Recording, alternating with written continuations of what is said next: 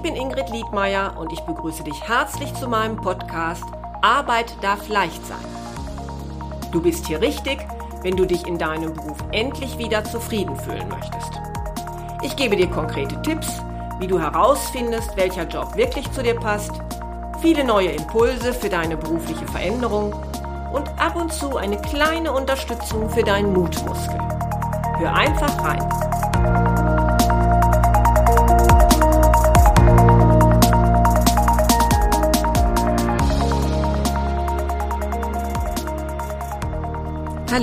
Schön, dass du wieder zuhörst.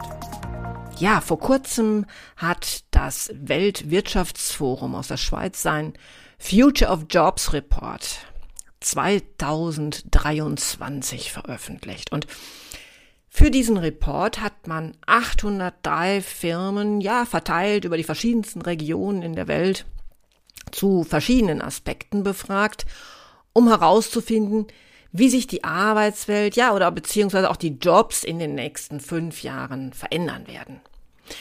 Und dieser Report ist aus meiner Sicht für Arbeitnehmer interessant, die ihre Fähigkeiten weiterentwickeln möchten, beziehungsweise wissen möchten, was in Zukunft denn wohl von ihnen erwartet wird.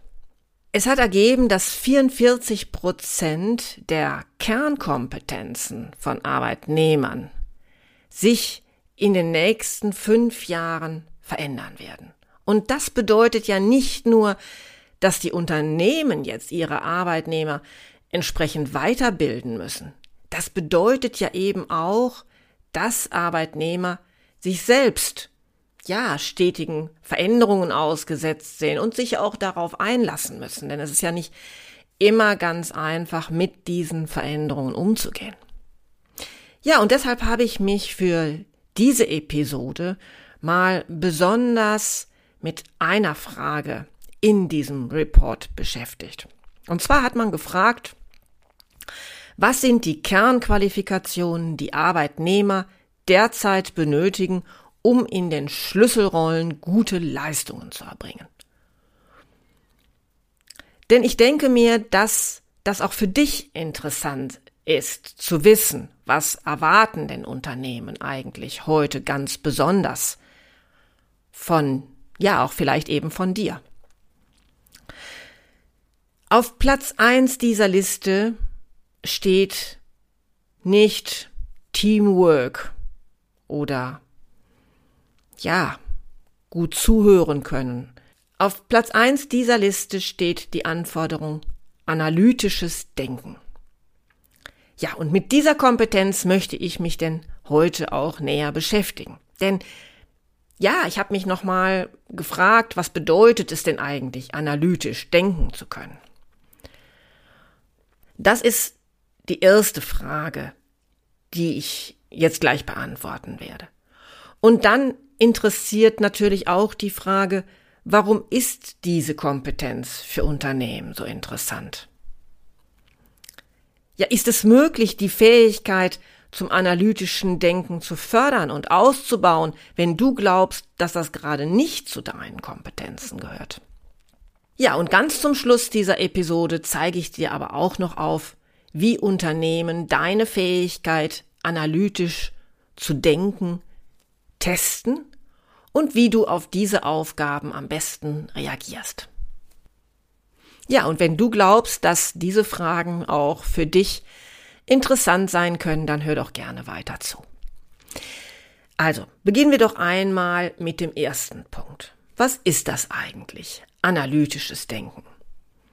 Denn ja, man spricht ja immer davon, ne? So, der kann gut analytisch denken oder hört es, liest es eben auch in Stellenanzeigen. Aber ich habe so das Gefühl, so richtig klar ist das oft nicht.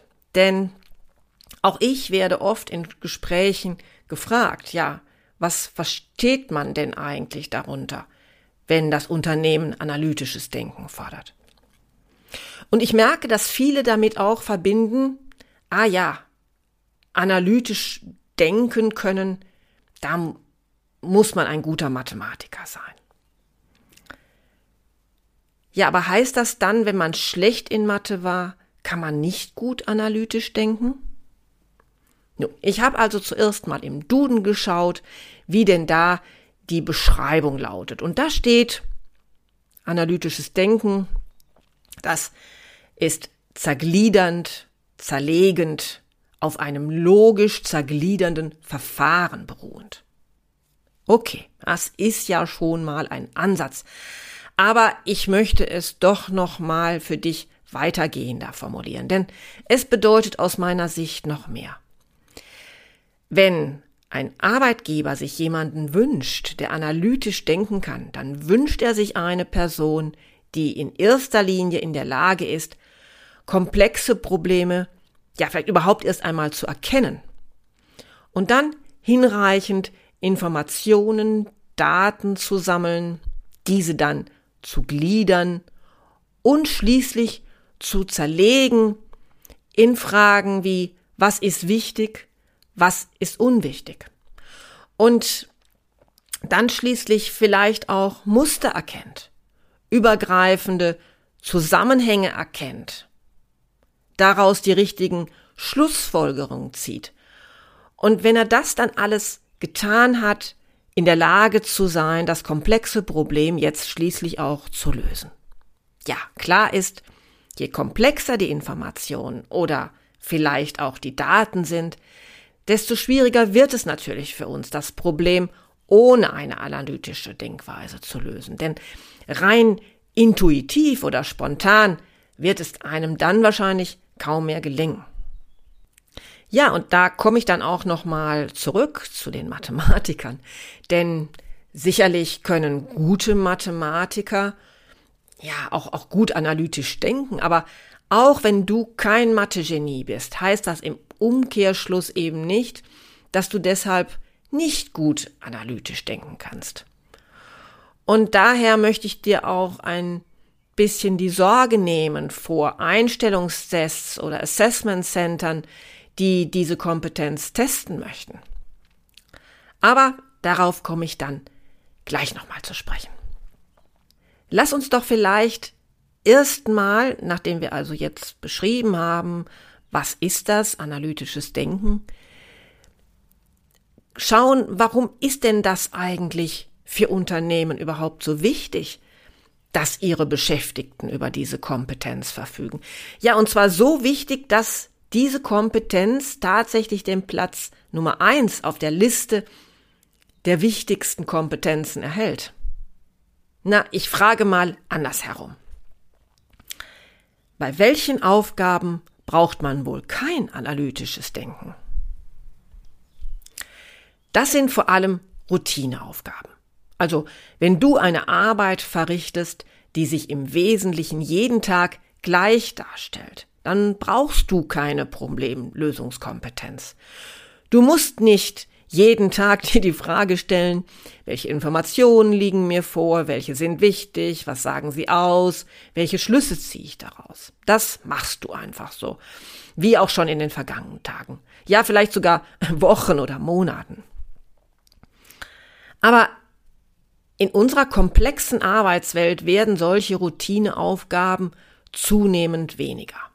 Sie werden, und das wird eben gerade immer bedeutender, von Robotern beziehungsweise eben auch künstlicher Intelligenz übernommen. Ja, wir erleben das doch aktuell.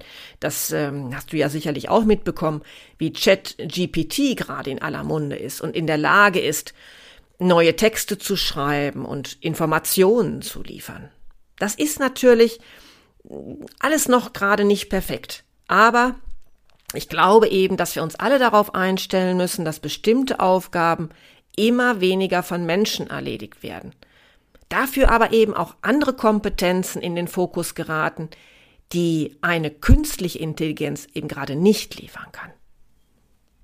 Ja, und da, da wir uns in einer Welt befinden, in der sich zunehmend immer schneller Veränderungen ergeben, viel interdisziplinär zusammengearbeitet wird, umfangreiche Projekte geplant und koordiniert werden müssen, ist analytisches Denken eben etwas, was nicht mehr nur von Mathematikern, Naturwissenschaftlern oder von Menschen, die viel mit Daten arbeiten, gefordert wird. Da brauchen Unternehmen eben Menschen mit Problemlösungskompetenz, da das eben häufig analytisches Denken erfordert.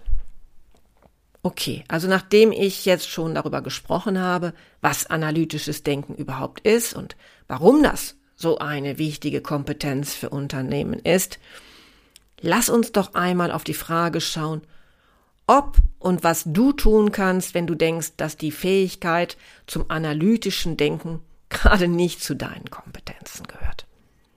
Ja, aber zuerst einmal die gute Nachricht. Analytisches Denken lässt sich durchaus fördern. Aber du musst dafür eben etwas tun. Gerade Menschen, die eher gerne impulsiv eine Entscheidung treffen, intuitiv gern eine Scheidung, Entscheidung treffen. Oder es eben auch gerne so machen, wie es immer, wie sie es immer schon gemacht haben. Die müssen das doch dann ganz bewusst trainieren.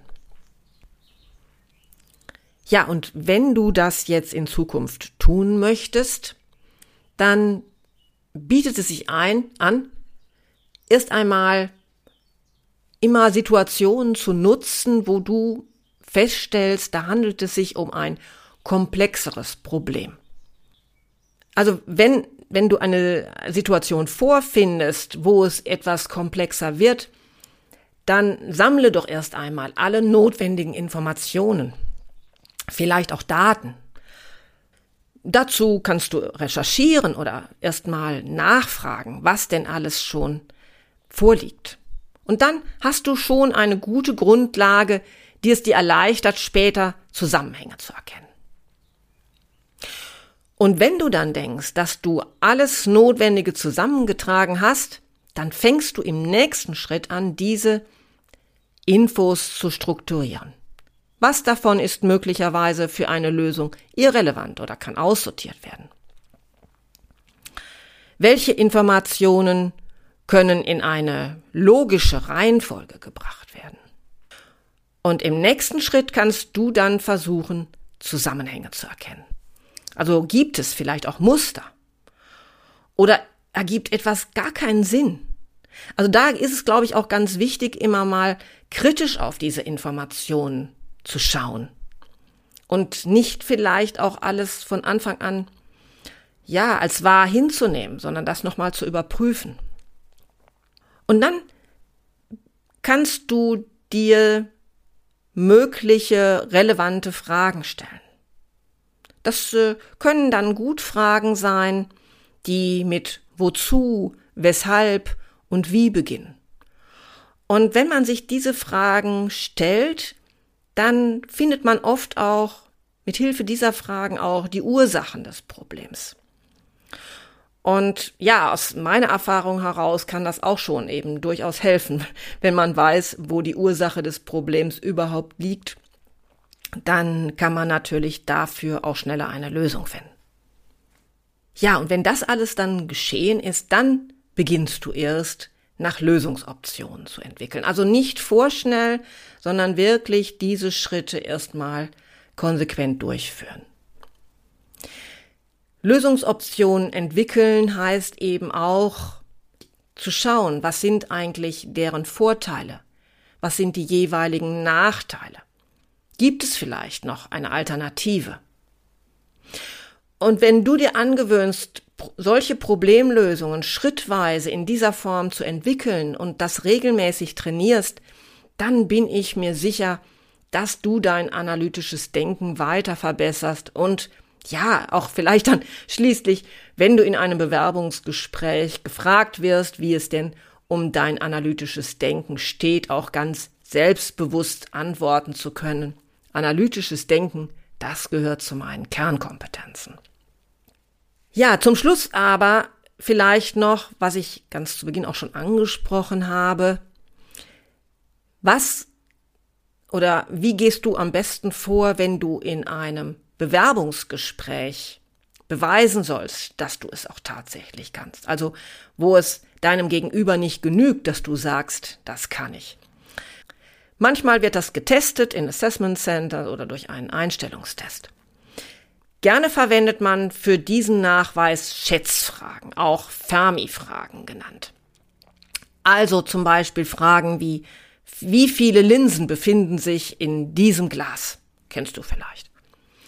Oder eine Frage wie, wie oft blinzeln Sie am Tag? Bei solchen Fragen geraten ja, Bewerber durchaus schon mal ins Schwitzen. Aber ich kann dir da wirklich eine Sorge nehmen, denn keiner erwartet dann von dir, dass du die korrekte Antwort weißt, denn meistens gibt es gar nicht kein richtig oder falsch. Vielmehr geht es darum zu testen, wie du mit dieser Aufgabe umgehst und vor allem, wie du an eine solche Aufgabe herangehst. Oft geht es eben auch jetzt dann darum, die Aufgabe in einzelne Teile zu zerlegen. Und dann überlegst du, genau wie ich es vorhin auch schon aufgezeigt habe, welche Informationen die dir zu dieser Teilaufgabe überhaupt zur Verfügung stehen. Manchmal brauchst du möglicherweise auch noch etwas Allgemeinwissen, um diese Frage besser beantworten zu können. Vielleicht ist es einfacher, wenn ich das Ganze noch mal kurz an der Frage mit dem Blinzeln darstelle. Also wie oft wirst du gefragt, blinzeln Sie am Tag? Da könntest du zunächst überlegen, wie oft du denn eigentlich in einer Minute blinzelst. Dann, wie viel macht das denn in einer Stunde und dann an einem Tag aus? So, und wenn dieser erste Schritt gegangen ist, dann musst du natürlich abziehen die Stunden, in denen du schläfst, weil in den Stunden hast du ja deine Augen geschlossen und es erfolgt gar kein Blinzeln. So, und so kommst du schon schließlich dazu, wie oft du wohl am Tag blinzelst. Gut ist in einer solchen Situation das nicht nur für dich im Kopf zu lösen, denn wie gesagt, auf das Ergebnis kommt es ja gar nicht so sehr an. Gut ist, wenn du deinem Gegenüber die Möglichkeit gibst, an deinem Denkprozess teilzuhaben. Denn so kann er ganz gut erkennen, dass du derartige Fragen strukturiert angehst, lösungsorientiert angehst.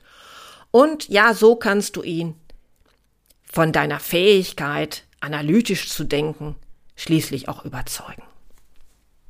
Ja, ich hoffe, du konntest in dieser Episode etwas über die wichtigste Kernkompetenz in 2023 mitnehmen, die Unternehmen sich bei ihren Mitarbeitenden wünschen. Und in der nächsten Episode spreche ich dann über die Kompetenz, die es auf Platz zwei geschafft hat. Und wenn du die kommende Episode nicht versäumen möchtest und du diesen Podcast noch nicht abonniert hast, ja, dann tu das doch jetzt einfach gleich. Ich freue mich auf jeden Fall, wenn du auch beim nächsten Mal wieder zuhörst. Bleib neugierig. Bis bald und